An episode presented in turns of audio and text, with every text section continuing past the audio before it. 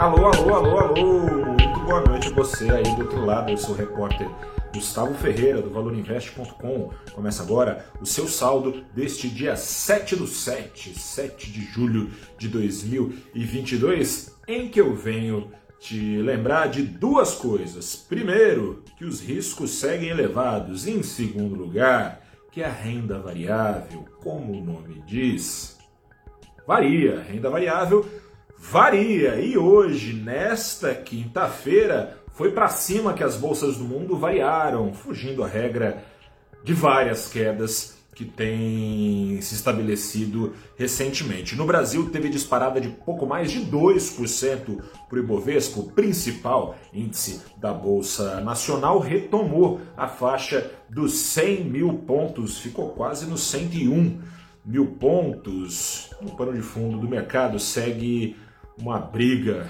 entre as perspectivas de curto e médio prazo, mas hoje como ficou claro no preço das commodities, essa briga foi vencida pelo curto prazo. Investidores deram, aqueles que foram ao mercado, que negociaram hoje, deram muito mais importância àquilo que está, aquilo que está imediatamente à frente do nariz, a chance de recessão global guiada pelos Estados Unidos, como disse no começo do vídeo, os riscos seguem altos, essa chance segue grande, mas é um risco que viria 2023 para frente. Não será, portanto, da noite para o dia que as receitas das exportadoras vão mergulhar, se é que vão mergulhar, né? Faz parte desse cenário.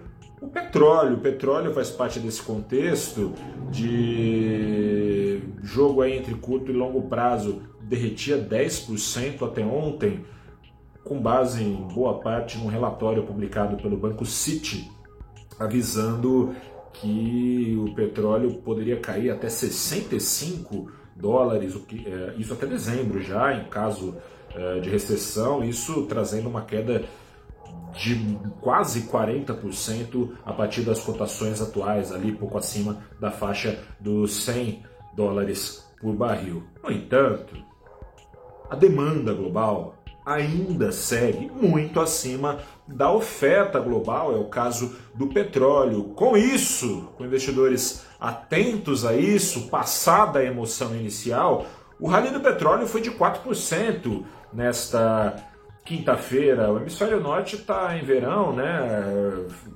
Pessoal indo pegando seus carros, coisa e tal, consumo subindo de combustíveis, num momento em que está escassez em níveis historicamente elevados, os estoques do mundo baixos. As ações da Petrobras ficam como? Ficam em alta, é claro, alta de 3%.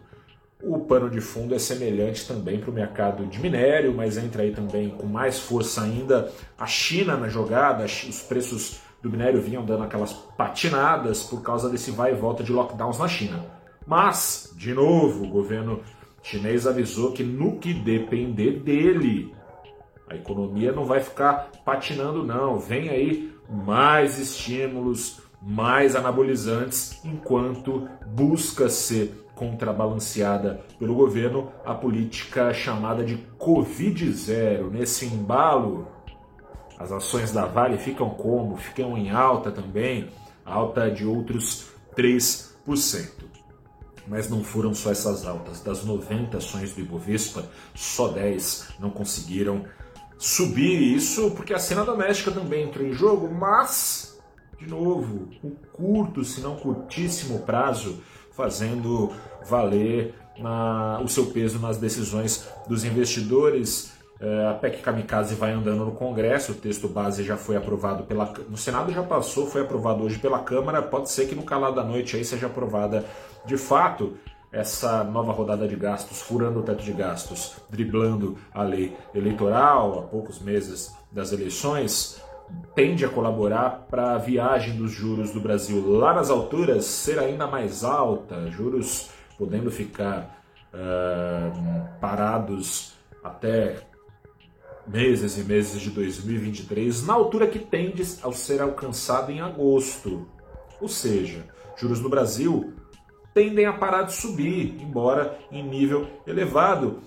Isso colabora para que ações que vinham tendo descontos conforme o custo de capital do Brasil não para de subir, que esses descontos possam ir embora. Foi mais do que descontado, né? Assim, as perspectivas das empresas e os resultados apresentados têm sido bem mais satisfatórios do que essas quedas recentes podem fazer parecer, mas pesa mesmo essa drenagem de liquidez do mercado de bolsa, com a Selic subindo, e também pesa nas projeções das empresas essa perspectiva de juros subindo e subindo e subindo. Mas sendo assim, Selic parando de subir em breve, investidores foram com muita sede ao pote ao mercado acionário. Em paralelo à bolsa, com investidores então desfazendo posições defensivas, o dólar interrompeu um rally que era de 5 pregões já, hoje com uma queda de 1,44% aos R$ 5,34. Entre o curto e o médio prazo, o que será que vai prevalecer? Bom, prevalecer. O curto prazo, se é curto, já já passa, né? Aproveite enquanto é tempo. Um grande abraço, boa noite, até a próxima. Tchau.